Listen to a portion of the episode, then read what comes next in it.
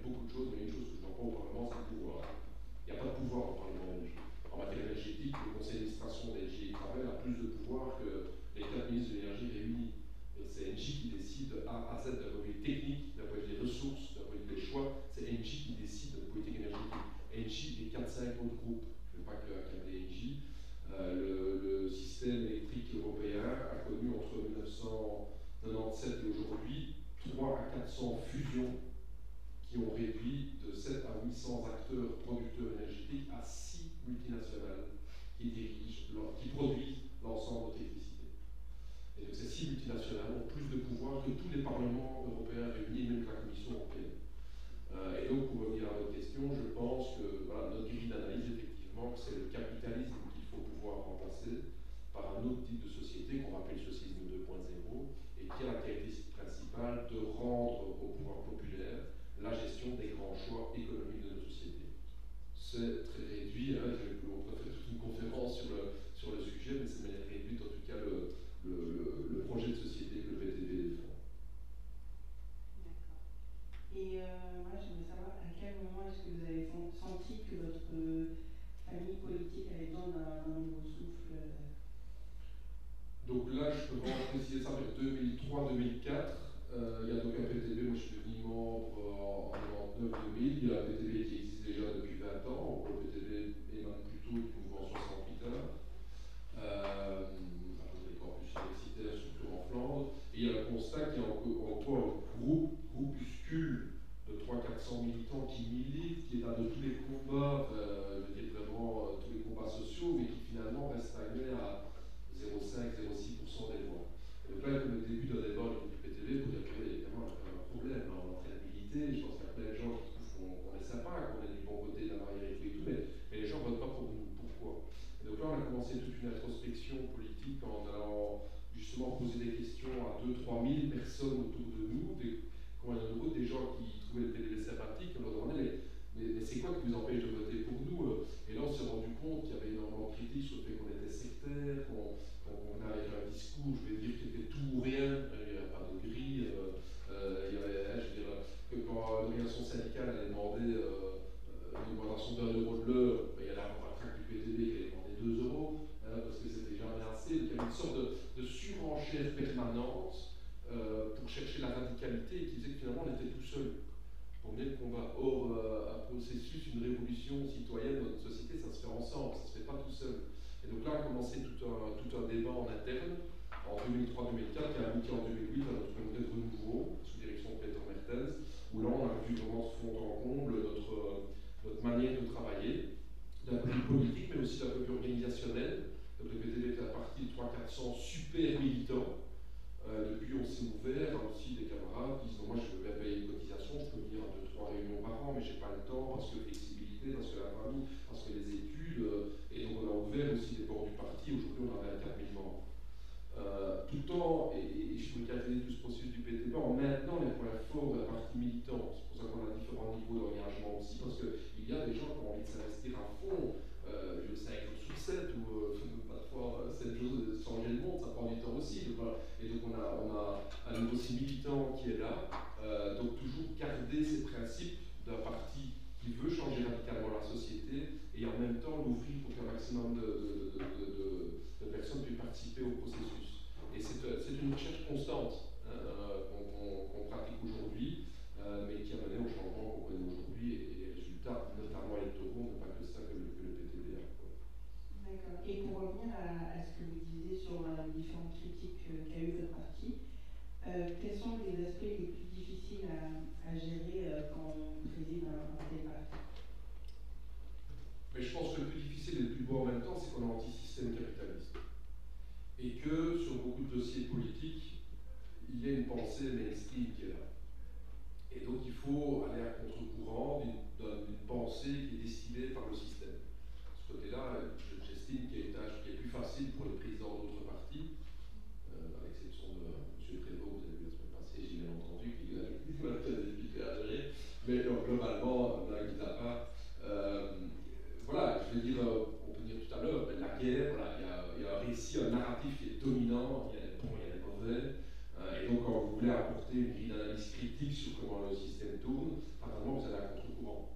Euh, quand on fait une entreprise, on va dire, oui, il n'y a pas le choix, c'est la réalité économique, cette entreprise n'est pas rentable, il faut quand même la fermer. Donc, vous allez à contre-courant d'un discours qui est distillé d'une part globalement par le système médiatique, mais qui est aussi par la reproduction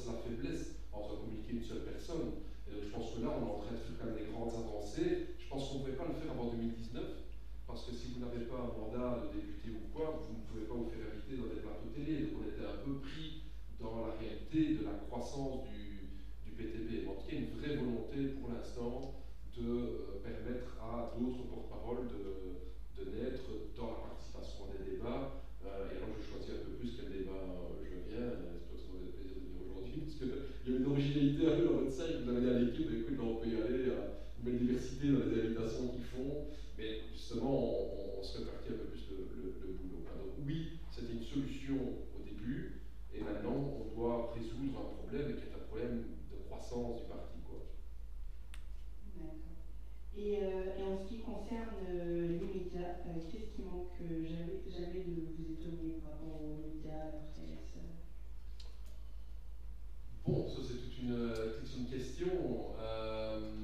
du manière générale, je pense que je suis toujours étonné de la survisibilité qu'on donne aux partis gouvernementaux. Donc, c'est une tradition en anglophone et en France, on va connaître exactement la même chose. Hein, quand Macron euh, euh joue avec mange de cette présence médiatique, euh, y compris même dans l'opposition. Je suis toujours étonné à quel point euh, le CDH ou les engagés passent 4 à 5 fois plus que le PTV alors qu'on a entre deux fois plus de députés que le CDH. Donc, vous une reproduction quand même de la, traditionnalité des partis qui se, qui retrouvent aussi dans la presse, dans la presse écrite, les proportions sont vraiment en soi, ça nous permet de faire une étude euh, plus précise là-dessus.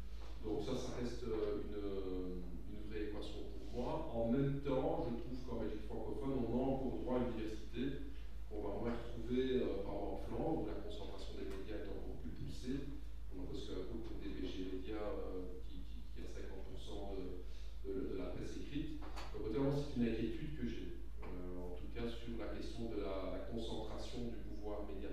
et donc aussi des moyens, moyens qui sont donnés aux journalistes pour bien faire le boulot.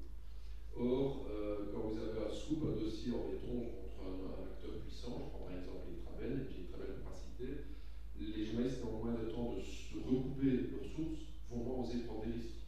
Parce que fatalement, en sortant une information importante sur un groupe important, ben, vous prenez des risques.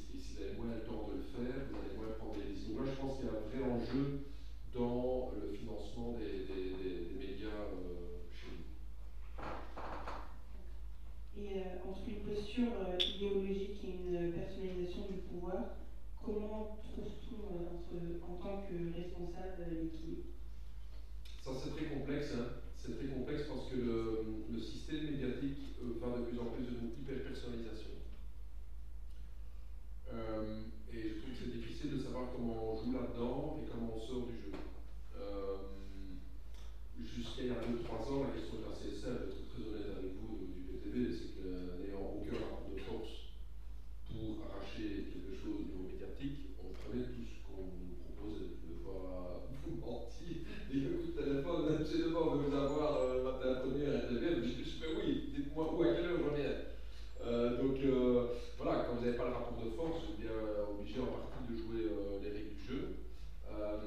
maintenant qu'il y a plus de rapport de force, je pense qu'il peut y avoir un débat sur la moindre bipolisation de la politique, dans lequel on est beaucoup plus loin en Flandre qu'en Belgique francophone. En Flandre, on a eu un président de parti, pour ne pas citer Colin Rousseau de Voreuil, qui a participé à Delmar Singer, qui est un grand jeu par rapport à chanter, et qui a loupé plus ou moins 5-6 grands débats politiques pour les enregistrements de cette émission. Et le pire, c'est qu'à court terme, la participation à cette émission va lui apporter beaucoup plus de point de vue politique que la participation à un débat en profondeur. Et là, on revient à ce débat systémique. C'est-à-dire que le, les partis qui veulent un changement radical ont besoin d'un débat en profondeur. Parce que l'absence de connaissances fait qu'on suit le flot dominant dans la société. La superficialité de la politique est les tenants du système le variante d'extrême droite ou de droite populiste qui peuvent s'offrir des idées très simples et qui finalement vont dans le sens du système, c'est pas la faute du système, c'est la faute de l'ignoré. Euh, donc la, gauche radicale ou euh, la, gauche antisystémique a besoin de plus de temps, a besoin de profondeur. C'est qu'avec une hégémonie culturelle à gauche et donc une politisation importante des couches populaires, on peut arriver à des changements euh, de société radicaux. Donc de ce côté-là, la, superficialité de la politique n'est pas neutre. C'est pas que ça profite et à la gauche et à la droite. Ça profite essentiellement en tenant du système. Donc là, je trouve qu'on a une, une obligation pour les, gauches de gauche de trouver une solution à ce, problème-là. Euh, voilà, et comme je dis, on est nous-mêmes pris dans ce cercle vicieux qui suit quand vous n'avez pas le rapport de force, vous jouez en partie euh, les, les jeu. Moi, j'ai bien conscience de la, complexité de résoudre cette équation-là. Et euh, on entend souvent que votre parti ne se présente que dans la contestation de mesures de politique. Qu'est-ce que vous pouvez répondre à C'est faux et totalement faux. Il suffit de voir les débats au Parlement. On est le parti politique a publié le plus de livres politiques ces dernières années. J'en suis assez fier. Je pense qu'on a publié 9 livres politiques qui vont livres de Peter Mertens, de mon propre J.K. Mormon, Communauté de gauche, Marco Vallée, son expert fiscaliste, a écrit deux ou trois livres. Kim DeWitt, notre parlementaire sur les pensions, a écrit deux livres. Donc, euh, je pense qu'on est à 11. 11 livres politiques. J'aimerais bien savoir quel parti politique a écrit ça. Il faut aller lire ces bouquins. Ce sont des bouquins avec plein, plein, plein de propositions dedans. Euh, donc là, je suis en divergence externaliste, on avec beaucoup de solutions. Euh, mais par contre, je revendique effectivement ce droit d'être dans la critique systémique. Euh, on revient à la première question sur c'est quoi être un bon porte-parole. Je pense que les colères populaires, et moi je revendique le droit d'être en colère, je pense que le colère peut être un sentiment démocratique, c'est l'indignation, quand, quand Stéphane Hessel dit indignez-vous, un engagement politique, une proposition politique peut et doit partir d'abord d'un sentiment d'indignation. On a un peu marre de cette, euh, cette dictature à la rationalité qui essaie de dire ah non, faut tout de suite venir avec des propositions concrètes et constructives, etc. Non, non. La colère contre des décisions prises, qu'elles soient politiques, qu'elles soient, euh, économiques, est un droit des peuples. Et quand Stéphane Hessel dit, euh, hein, qui est un ancien résistant français,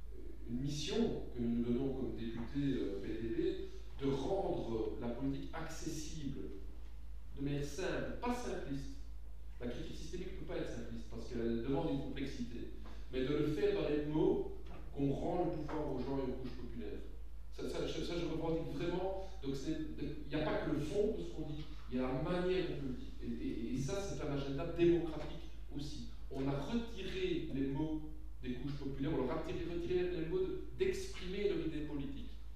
Euh, et, ça, je ne suis pas d'accord. Moi, je ne suis pas d'accord avec cette manière de faire, que les partis tenants du système le fassent, un peu normal. Mais nous, la gauche, on a intérêt à utiliser des mots pour rendre ce pouvoir au, peuple. Et je ne sens pas toujours ça dans les autres gauches politiques. Des fois, on est habitué à parler entre soi, on est très content d'utiliser des grands mots, etc., etc. On rend compliqué, et, moi je ne suis pas d'accord avec ça.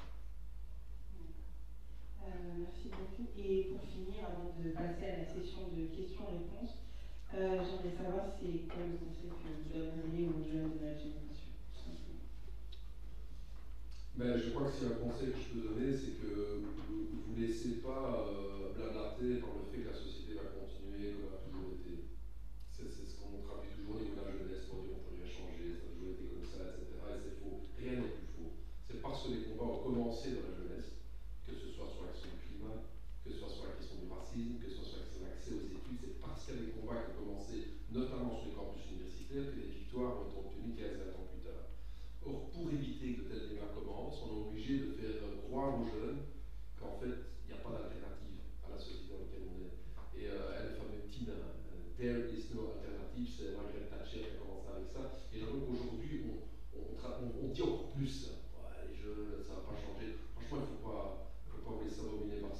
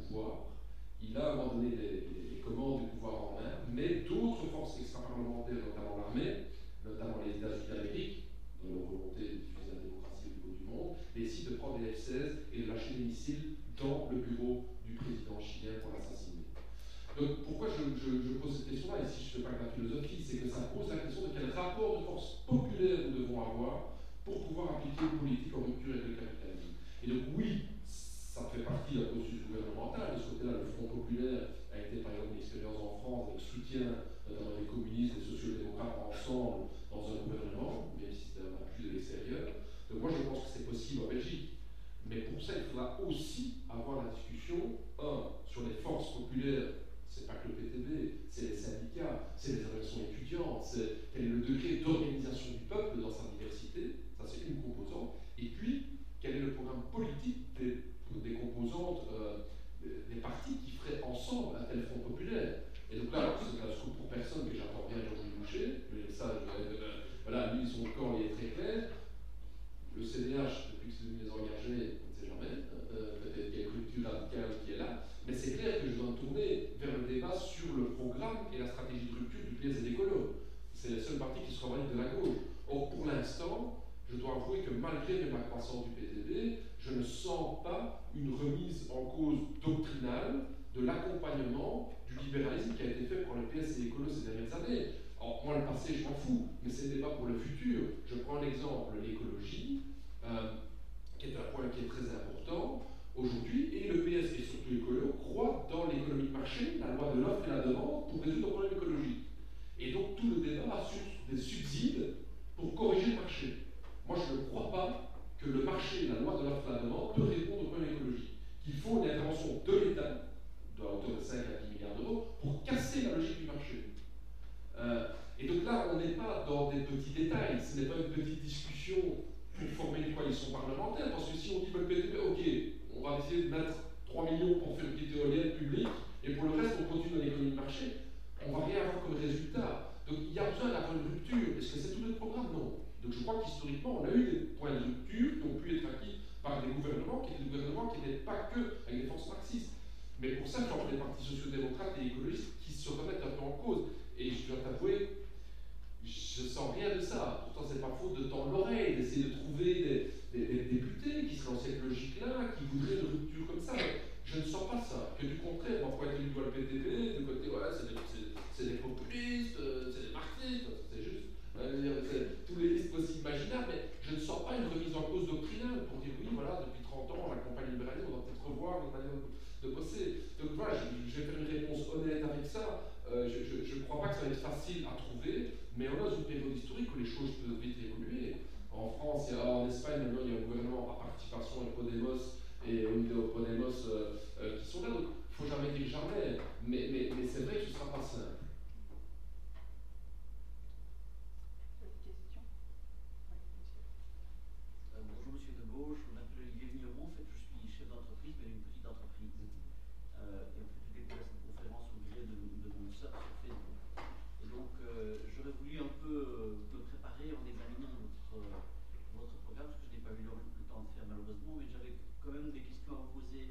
Euh, peut-être vous semblez un peu naïf, mais qu'est-ce que vous, comment voyez-vous le futur pour le monde de l'entreprise? Est-ce que l'entreprise euh, privée doit encore exister? Ma sous-question est je suis chef d'entreprise, mais je partage, un, votre, votre volonté, votre droit à vous indigner, et d'autre part, à considérer que pour moi, la privatisation n'a pas sa place dans des fonctions aussi importantes que les services publics. Mm-hmm. Donc, euh, pour moi, vous avez totalement raison, tout ce qui est service public essentiel pourrait Euh, notre vision euh, économique est celle de laisser évidemment la place à l'initiative privée et elle doit encore vraiment avoir sa pleine place, euh, à l'exception de certains secteurs. Moi, je pense que le débat démocratique que j'ai abordé tout à l'heure, en partie, il y a des secteurs qui sont tellement structurants pour notre économie que l'économie de marché, je ne parle même pas de la responsabilité individuelle des décideurs, des acteurs économiques, je dis juste que l'économie de marché ferait prendre à ces secteurs des mauvaises décisions. Et donc c'est des secteurs d'ailleurs que les économistes eux-mêmes ont qualifié de too big to fail, hein, euh, c'est-à-dire en cause des systèmes qui sont tellement importants qu'en fait dès qu'ils ont un problème systémique, hop, le public intervient pour les sauver. J'ai parlé tantôt du secteur énergétique, le secteur bancaire pour moi rentre dans la même catégorie. C'est-à-dire qu'en gros, on a alors quatre banques qui contrôlent l'essentiel de notre euh, tissu économique, et donc dès qu'elles font des placements qui sont dangereux ou quoi, de toute façon, comme en 2008, on leur donne des milliards. Donc notre vision euh, économique est celle que certains grands secteurs euh, euh, bancaires, énergétiques, je pense qu'au niveau des grandes lignes de communication, on va quand même réfléchir là-dessus, le transport, hein, que ce soit chemin de fer, etc., etc., pour moi, ça doit revenir dans les mains du collectif. Alors du collectif, ça peut être étatique, ça peut être aussi coopératif, le débat peut être diversifié en matière de comment on sort des parties importantes des lois du marché. Euh, c'est le fameux débat sur les soins de santé euh, qui est en, cours aujourd'hui. Euh, à côté de ça, pour moi, il y a plein de places, et là je vous avoue que c'est un peu le début d'une réflexion depuis 4-5 ans au niveau du BTP, sur un, front anti-monopole. je m'explique, c'est Marco Ballis qui a commencé un peu ce travail avec les intérêts notionnels en 2006-2007, c'est qu'en gros, on s'était rendu compte qu'on avait vu l'image que le PTB il est pour la fiscalité en plus pour les entreprises et pas pour les travailleurs parce que le monde des entreprises c'est des méchants.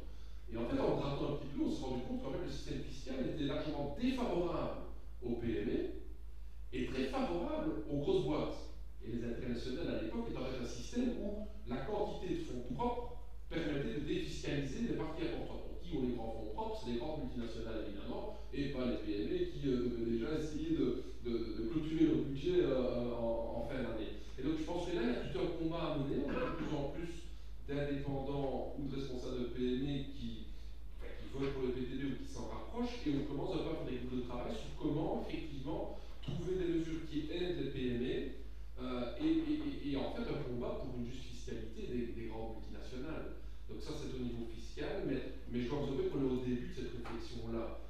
Allez voir sur notre site, je pense qu'on a, on a un chapitre qui est pas mal fait en la matière, mais, mais je trouve qu'on est au début. Je vais vraiment vous dire en toute humilité. D'un point de vue de la composition sociale de notre parti, c'était pas ce qui s'est posé le plus comme débat, mais depuis maintenant 2016-2017, on a vraiment une accélération, euh, avec aussi dans, nos conférences comme vous, d'ailleurs aujourd'hui, vous venez poser des questions. Donc on est en train de réfléchir beaucoup plus là-dessus sur comment avoir un cahier de revendication aussi qui, permet aussi de donner une réponse aux, PME. On a eu déjà dans le cadre de la crise du Covid, on a eu énormément d'acteurs euh, privés euh, qui ont pris contact avec nous, euh, parce que finalement, si je prends l'ORECA par exemple, on s'est rendu compte que les grands acteurs de l'ORECA n'avaient pas de problème de cette crise du Covid. Je parle et compagnie, je parle des grandes sociétés immobilières qui géraient ça, mais que les petits, c'est-à-dire les propriétaires de café ou ceux qui tenaient les cafés, en fait, ils étaient complètement euh, pris en marteau et en plume. Quoi. Donc je pense qu'il y a toute une réflexion en profondeur à avoir là-dessus. Alors, peut-être l'occasion après le, débat où elle va d'approfondir, parce que je pense y a intérêt à, à, construire un vrai front, à mon avis, euh, avec les acteurs des, des petites et moyennes entreprises.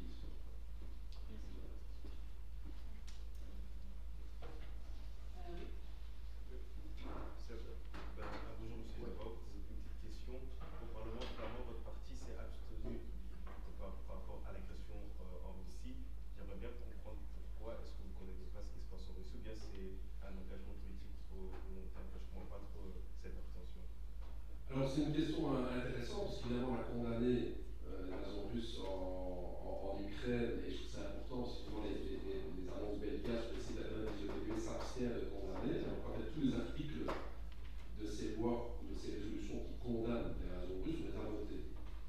Euh, et on l'a dénoncé à tout le monde qui voulait l'entendre, au Parlement, sur notre site, partout, évidemment, qu'on condamne cette agression, cette infraction au droit international et à la souveraineté du peuple donc, euh, et donc c'est un mystère pour moi sur pourquoi alors la perception passe euh, au niveau des médias que nous ne condamnerions pas. Par contre, c'est le deuxième débat, c'est comment on va sortir de cette crise. Et là, effectivement, on n'est pas d'accord avec une analyse que la surenchère militaire et que l'OTAN fait partie de la solution. Euh, et c'est clair, c'est une position très singulière par rapport à la politique belge, où tous les partis croient que la course à l'armement, que les investissements militaires, aujourd'hui le budget militaire de l'OTAN, c'est 17 fois celui de la Russie. Je n'ai toujours pas trouvé un argument pour me dire pourquoi pourquoi le fait de rendre le budget 18 fois plus élevé va résoudre quelque chose. Et j'ai demandé, j'ai demandé à plein de parties, expliquez-moi, j'ai dit 17 fois, pourquoi 18 fois qu'elle fait quelque chose Ouais, c'est scandaleux, Poutine, euh, les bombes. Euh.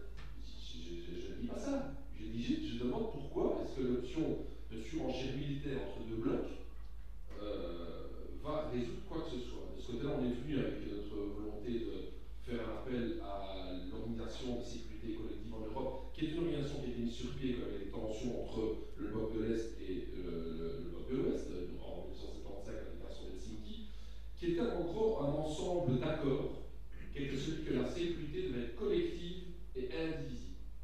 C'est-à-dire que, que l'opposant ne pouvait pas se surarmer au détriment de l'autre. Et en gros, qui est la logique qu'aujourd'hui, si le Luxembourg était dirigé par des partis pro-russes, il n'aurait pas le droit d'appliquer sur le territoire des missiles dirigés vers Bruxelles. Donc la souveraineté d'un pays a des limites dans le cadre d'accords internationaux. Or, qu'est-ce qu'on voit C'est que dans les années 90 et 2000, la Russie est sortie des accords internationaux, d'accord, mais les premiers à l'avoir fait, c'est les États-Unis.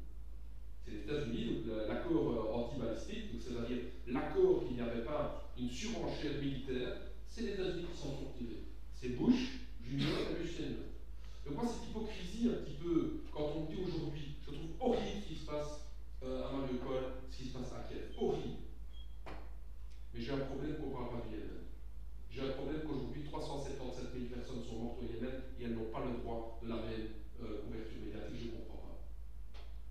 Quand on parle de Poutine, totalement criminel de guerre. Mais comment ne parle-t-on pas de Bagdad Comment ne parle-t-on pas aujourd'hui qu'on a rasé l'Irak Quand on parle de tribunal pénal international pour Poutine, je dis oui. Mais s'il vous plaît, tout de suite bouge avec dedans. Sinon, on va avoir un gros problème dans les relations internationales des peuples du monde. Et on va bien écouter pourquoi beaucoup de peuples se sont abstenus au niveau de la résolution de l'ONU. Ok? 13 pays africains sont abstenus. L'Inde s'est abstenue. Parce qu'on parle des Chinois, des Chinois, des Chinois. Il n'y a pas que la Chine. L'Inde, c'est absolu. Un milliard, plus d'un milliard d'habitants. L'Afrique du Sud, pourquoi? Pas parce qu'ils sont pro-Poutine. C'est n'importe quoi. Tous ces pays voient très bien qu'il y a un problème avec la question de Poutine. Mais ils pointent du doigt les deux points de mesure. On est aujourd'hui, et c'est un, moment très dangereux dans l'histoire de l'humanité, on est en train d'avoir un sort de gravité qui en 1945 est devenu un sort de gravité, une domination jamais connue dans l'humanité, comment une seule puissance a eu le monopole du pouvoir économique militaire et politique à travers les États-Unis. Aujourd'hui, on peut le, souhaiter ou pas, le centre de gravité économique du monde va vers l'Asie. Jamais une puissance impérialiste dominante lâche son pouvoir économique sans rentrer en guerre. Et donc, si on ne fait pas attention dans ce qu'on fait aujourd'hui et qu'on va rentrer dans une logique de bloc contre bloc, on va vers la guerre mondiale. On va vers la guerre mondiale. Et donc, nous, ce qu'on a voulu apporter, c'est ce message de paix. Ce dimanche, dans la manifestation à Bruxelles, à 13h, euh, si on a envie de venir, je dois aller de Bruxelles pour manifester contre la guerre, avec plein d'associations de gauche pacifistes contre la guerre. Et oui, là-dedans, il y a une mise en garde contre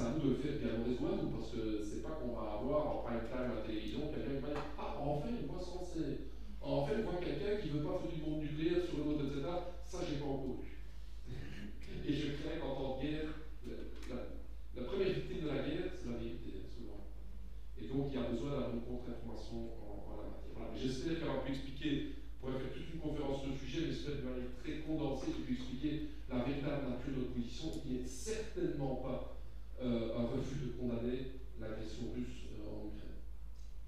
Merci beaucoup. Bon, il y avait d'autres questions, mais malheureusement, on est obligé de courter, on est pris par le temps, et je pense qu'on pourrait faire une conférence pendant des heures et tout ça. Mais euh, si vous avez des questions, ils peuvent me contacter sur vos réseaux sociaux. Ouais, à fond, j'essaie de répondre moi-même. ça va des fois, on a fait toute une équipe là-dessus, mais n'hésitez pas, hein, franchement. Et on a aussi, euh, voilà, on a Thomas qui est sur le campus, nos étudiants sont assez dynamiques. Je reviens d'ailleurs pour une conférence ce vendredi. Euh, je ne sais pas si vous, Valérie, euh, c'est quelque chose de campus, non Je ne sais pas. Euh, je pense que c'est ici à Lyon. Ouais, c'est ça, ça. Je reviens pour une conférence, je pense, de 3 heures aussi vendredi. Ça va, ça va. en tout cas, merci beaucoup, c'est un honneur de, de vous accueillir parmi nous.